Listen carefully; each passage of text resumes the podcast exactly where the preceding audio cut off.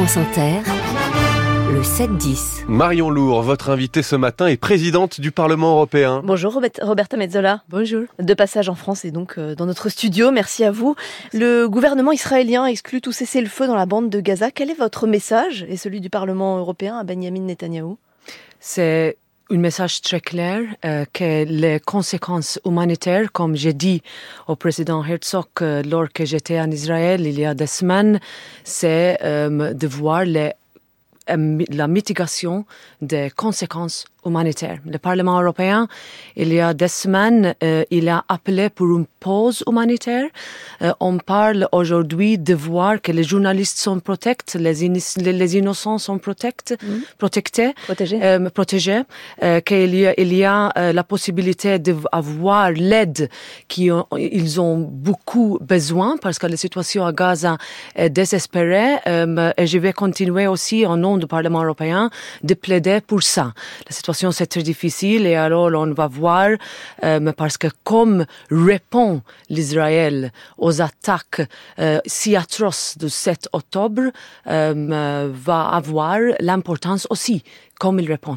Hmm. La- France condamne des violences inadmissibles de colons israéliens contre des Palestiniens en Cisjordanie occupée. Est-ce que ces violences, vous les condamnez vous aussi? Oui, c'est la, position du Parlement européen. Euh, Vous êtes rendu, vous, vous en parliez, le 13 octobre dernier en Israël avec euh, la présidente de la commis- commission, Ursula von der Leyen. Ursula von der Leyen qui a été très critiquée sur cette visite. Elle a été pathétique, c'est ce que dit l'eurodéputé écologiste Yannick Jadot. Il l'accuse d'avoir exprimé un soutien euh, inconditionnel à Israël sans euh, faire assez mention euh, du droit international, de la protection des civils. Est-ce que vous êtes critique, vous aussi, qui avez une position, euh, disons, plus, euh, plus large euh, et, plus euh, et peut-être plus équilibrée? Est-ce que vous êtes critique de cette prise de position d'Ursula von der Leyen? Pour moi, je peux parler seulement euh, comme présidente du Parlement européen. Euh, mais J'ai été donné un mandat unanime euh, par l'unanimité de tous les groupes politiques quand j'ai reçu l'invitation de mon homologue, si, qui c'était le président de, de la Knesset, le Parlement israélien. Et alors, quand je suis allée là, euh, je suis allée au kibbutz où, où, où il y avait une, une, le, le, le, le témoignage, ils, sont, ils étaient très difficiles à voir, très difficiles à être là. Je suis allée aux, aux hôpitaux pour voir les victimes. Je suis allée au lieu de festival euh, où il y avait euh, toujours les gens qui trouvaient des pièces, euh, des corps par terre. Et après, je suis allée au président Herzog. Et pour moi, cette réunion, c'était important parce que dans cette réunion, j'ai dit que déjà là, dans le 13 octobre, qu'on devait voir la réponse de l'Israël sur ça. Comme répo- la- l'Israël était, allait lui répondre, euh, a- a- allait avoir une importance. Et on doit mitiguer les conséquences humanitaires. C'est Oui, ça que je sais. Vous avez eu un message à la fois de soutien à Israël et à la fois en disant il faut euh, maintenir le respect du droit international et garder euh, des corridors humanitaires. Est-ce que vous trouvez qu'Ursula von der Leyen a été équilibrée, elle, dans, ce, dans son message à elle, la présidente de la Oui, Commission? le- les positions équilibrées de- du Parlement européen euh, est reflétée aussi dans la position du Conseil européen, euh, où il y avait la participation de la présidente euh, de la Commission européenne, mais aussi euh, elle a annoncé, ça c'est très bon, euh, très bien, euh, le tr- la, la, la, tripl- tripli- tripling euh, de l'aide Le humanitaire. Triplement. Euh, le triplement. L'aide euh, et ça, c'était nécessaire et c'était beaucoup accueilli. Hmm. Euh, Jeudi dernier, les 27 États européens ont négocié pendant plus de 5 heures au Conseil européen pour arriver à une formule qui fasse consensus sur la guerre au Proche-Orient. Et le même jour, les mêmes États aux Nations Unies ont voté de façon différente sur la résolution de ce conflit. Est-ce que vous comprenez que certains parlent de cacophonie dans la réponse européenne Oui. Oui, je comprends.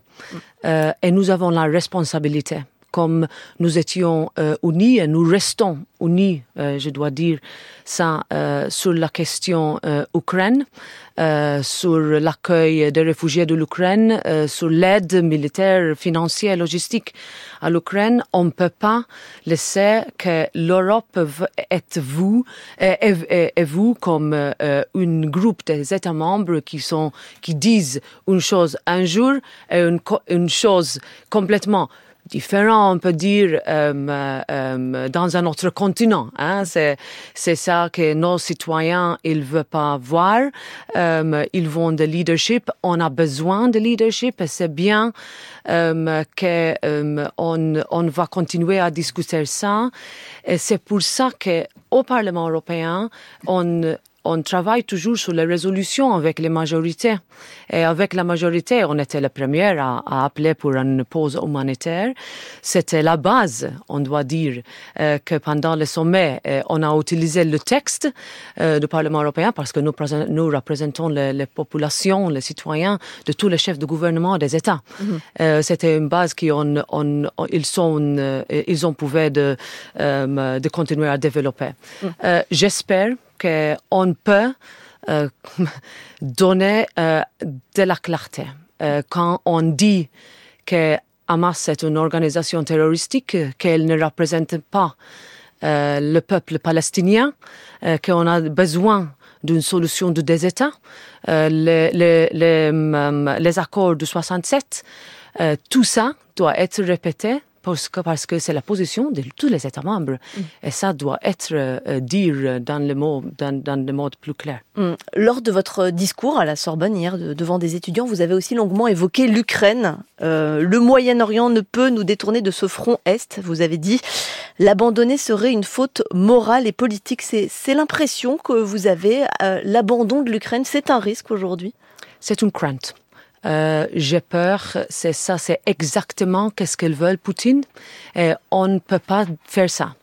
Euh, L'Ukraine, il y avait un sommet euh, de paix il, y a trois, trois euh, jours avec 55 pays euh, qui ont fait euh, aussi, sur, pas seulement sur la table, mais des déclarations fortes que nous sommes toujours avec l'Ukraine parce que l'Ukraine ne bataille pas seulement pour l'Ukrainien, pour leur sécurité, mais aussi pour la nôtre. Et c'est pour ça qu'on a besoin, quand il y a des enjeux géopolitiques inédits, hein, sans précédent dans l'Union européenne, au moins sans précédent pour notre génération de politiciens mm. euh, qui devons euh, prendre euh, les décisions et alors notre engagement avec l'Ukraine n'est en rien remis en cause et reste notre priorité absolue. Mm. Tous les États membres devraient contribuer solidairement face aux défis migratoires. Vous l'avez dit aussi hier à la Sorbonne. Vous allez en parler avec Emmanuel Macron aujourd'hui de ce pacte migratoire qui doit se, mettre en place au niveau européen. il s'agit à la fois d'un régime moins protecteur pour les demandeurs d'asile et un examen plus rapide de leurs demandes et un mécanisme de solidarité entre, entre États. Est-ce que vous pensez vraiment que sur un sujet aussi délicat, on peut tenir votre calendrier qui est avant les élections de juin prochain? Premièrement, on doit euh, remercier la présidence française parce que quand la France avait la présidence euh, de l'Union européenne, elle a préparé euh, un feuille de route avec cinq présidences et elle a fait contrainte pour que faire ça. nous, au Parlement européen, nous, nous, avons une responsabilité. En 2019, qui ont voté pour le Parlement européen, ils ont demandé une chose, de trouver une solution sur l'immigration et tous les défis au niveau européen. Parce que personne croit qu'au niveau national, la solution peut être trouvée. Et alors, sur la table, on a un pacte, euh, une collection de, de propositions législatives euh, qui font le, bilan, le balance euh, entre la sécurisation, sécurisation, sécurisation des frontières extérieures, excusez-moi, extérieures et aussi la solidarité entre les pays membres les États membres ne peuvent jamais se laisser aussi sentir d'être seuls sur ça. Et ça, c'est le problème, ça, c'est plus grand défi. Mais je suis optimiste qu'on va trouver une solution. Un mot, un seul, parce qu'on arrive à la fin de cet entretien, Roberta Mezzola. On connaît votre opposition à l'avortement. Euh, le président de la République, Emmanuel Macron, transmet cette semaine au Conseil d'État un projet de loi qui va intégrer l'IVG dans la Constitution. Ça vous inspire quoi? La position du Parlement euh, européen sur la santé euh, et les droits euh, sexuels et reproductifs est très claire et c'est la position que je défends. C'était la, la, première chose que j'ai dit quand j'étais élue présidente et j'ai la responsabilité vers mes députés et je sais ce que je vais faire. Roberta Metzola, présidente du Parlement européen, merci d'être venue sur France Inter. Merci à vous Marion Lourd.